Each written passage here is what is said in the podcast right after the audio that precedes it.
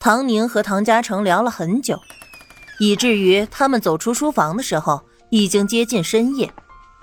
客厅里的唐沫儿却还没走，他强忍着困意，听到动静，连忙从沙发上起身。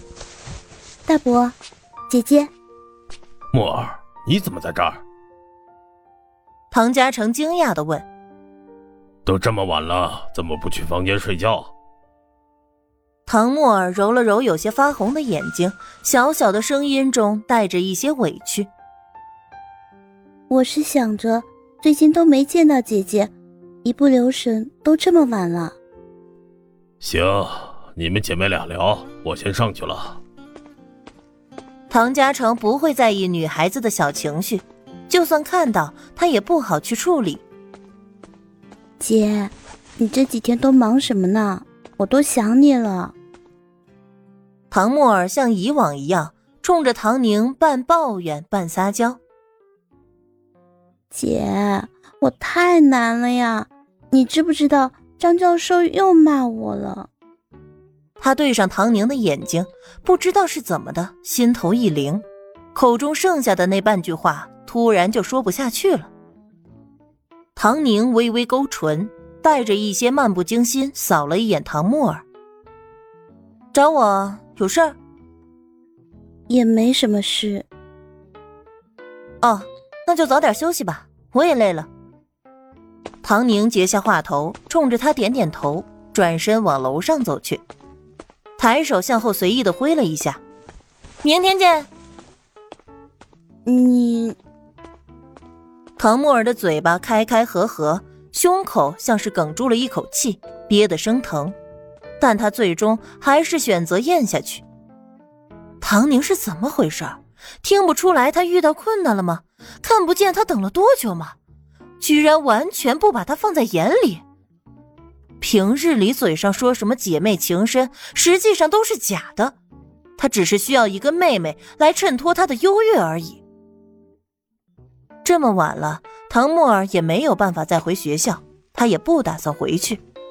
唐家还一直保留着他的房间，他气呼呼的回到房间，一整晚翻来覆去的都没睡好，主要就是气的。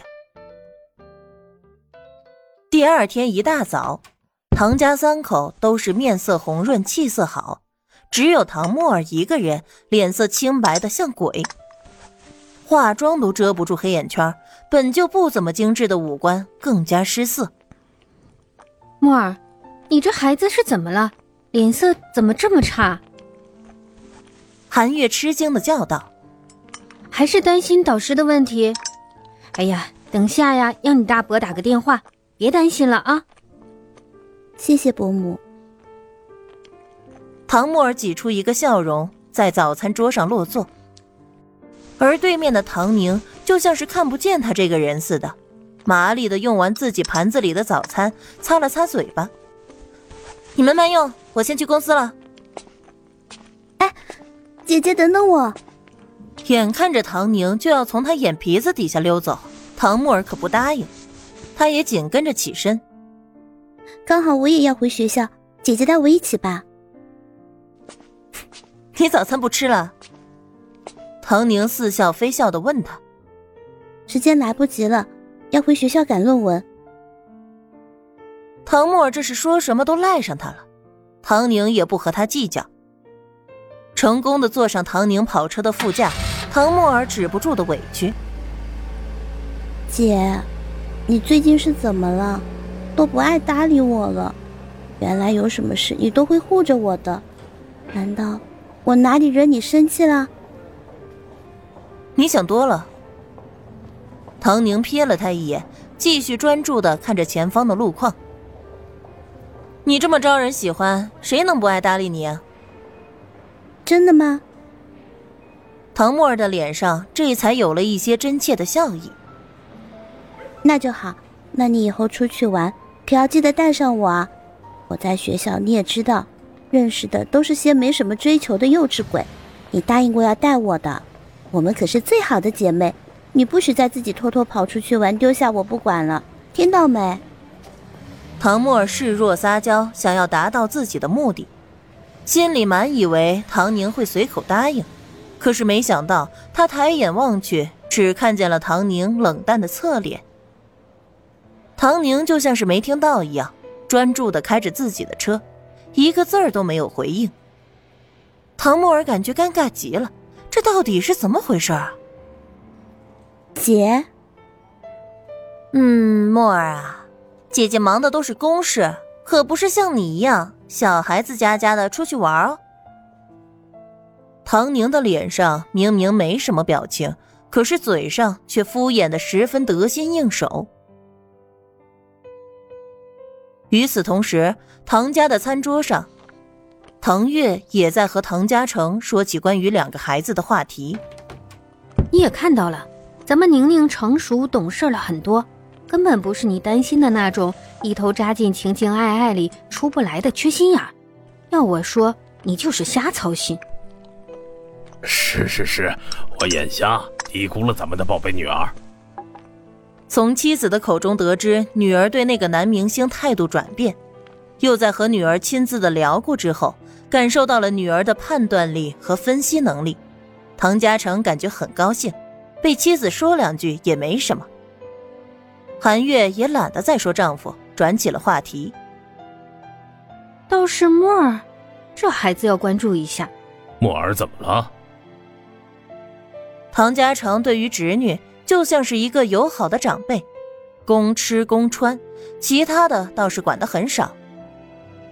沫儿原来看着还好，最近行事总让我觉得心浮气躁的，一点都不稳重。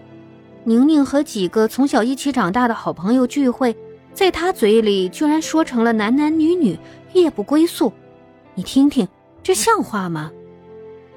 再加上昨天晚上和今天早上，唐沫儿都显得惊慌失措、进退无度。